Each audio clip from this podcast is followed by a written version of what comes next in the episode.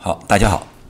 昨天晚上呢，我做了一个讲座，那个讲座呢是专门关于现在美国的呃新冠疫苗的，啊，里面呢讲了很多关于安全的问题，以及分配的问题，以及我们有一些需要注意的地方。呃，讲座做完之后呢，大家最大的问题还是关于过敏，啊，问了各种各样的问题啊，我有各种这种过敏能不能打？我有那种过敏能不能打？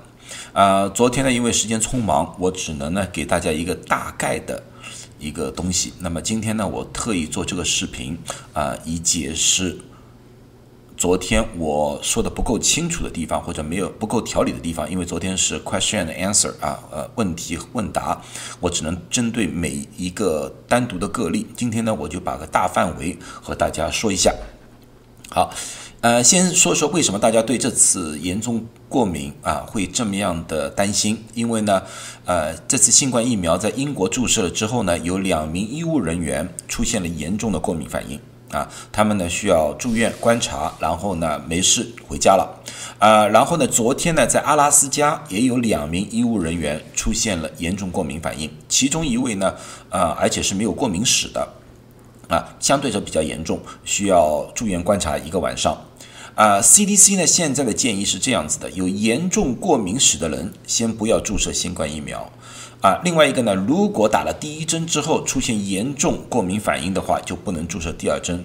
那么大家往往就觉得一个问题就是是什么叫严重过敏史？因为英国的那两名医务人员呢有严重的过敏史。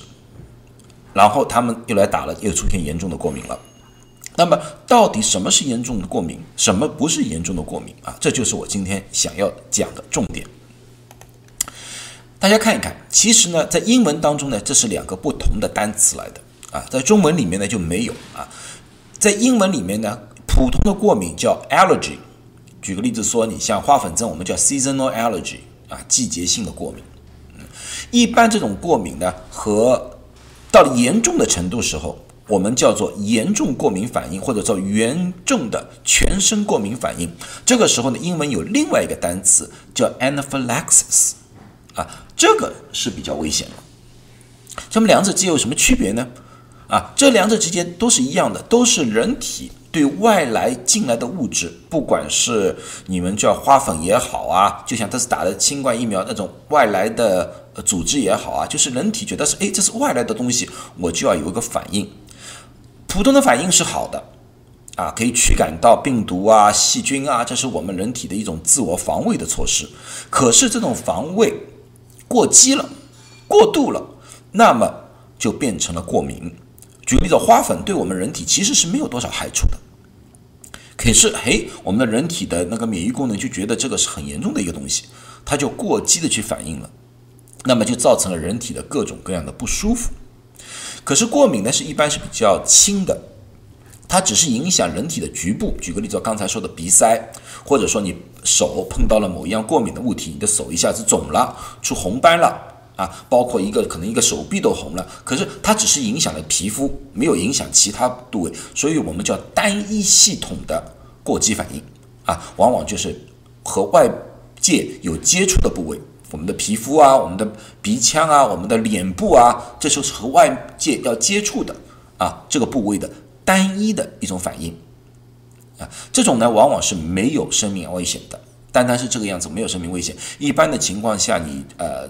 可以吃过敏药，不吃过敏药也可以。往往你只要把那个过敏源给去除了，情况就好了。举个例子说，你花粉症的话，你可以用生理盐水洗洗一洗鼻子啊，把啊，然后洗个澡啊，用眼药水滴一下眼睛，让那个过敏源呢排除掉了，基本上就没事了。或者说你对猫啊、狗啊过敏了，那么你回家洗个澡或者。只能不养狗养猫，这样子你过敏源避开了，你就基本上就没问题了。这就是普通的过敏啊，而只有普通过敏的人，只有单一系统过敏的人，现阶段 CDC 是说是可以打新冠疫苗的。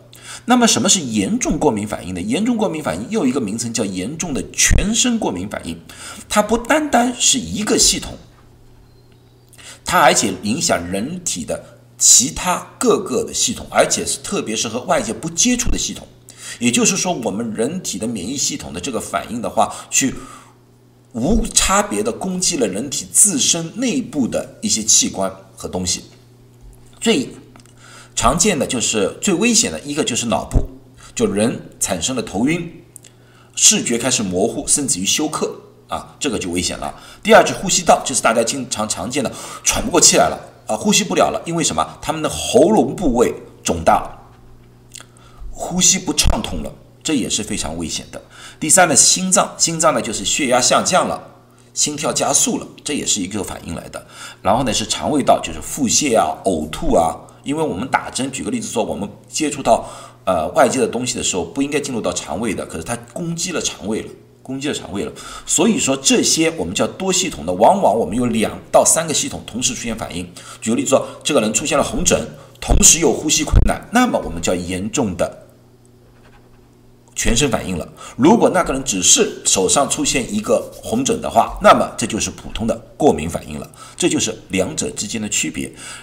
这个严重全身性的过敏反应，因为影响了这些内部器官的话，这是会有生命危险的。每一年啊，由于各种各样的原因，食物也好啊，药物也好啊，其他原因也好啊。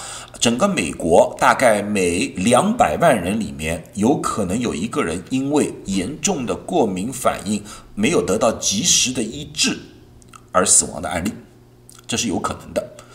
可是呢，好处如果说这种 anaphylaxis 能够得到及时的抢救，举个举个例子说，抗过敏药出现的话，那么救回的机会是非常高的。有严重过敏史，另外一个。Indication 就是一个告诉你你是有严重过敏史的，就是你的医生往往会配这个药叫 EpiPen，Epinephrine 啊，这个呢是自我注射的，直接打在自己大腿上面的自我注射的。这个药的好处呢是可以保持你的血压，同时呢使那个喉咙肿大进行一定的维持，可以让你的呼吸和心跳、心脏保持一个相对正常的环境，以便于让救护人员。对你有时足够时间进行抢救，所以说你如果需要随身携带 EpiPen 的人，那么这次就不能打新冠疫苗，最起码要等一段时间。那么对于我们普通人来说，人说说我可真的不清楚我到底是不是有严重过敏史的人，到底是打还是不打？那么我这样说吧，CDC 这样说的，CDC 说如果你有任何普通的过敏史，像啊，花粉过敏啊，对猫啊，对狗过敏啊，只要没有出现我上面所说的综合性的症状，是可以注射的。如果你一旦有这个严重的全身性的过敏史的话，先不要注射。但是有些人说，我小时候听我父母亲说，我对啊潘尼西林过敏，我对青霉素过敏，可是我不记得了，到底要不要打？啊，这个。最好去咨询一下自己的家庭医生，或者在注射站问一下注射处的医生，该不该打。那么呢，我们的判断呢，就是说，如果你小时候有过这个情况，可是你完全忘记了，你父母亲可能也记得不清楚的情况之下的话，我们觉得你的过敏反应不会严重，因为如果是一个危及生命的全身性的过敏反应的话，你你或者你的家人保证可以记得住的，说明那么有可能是一种不。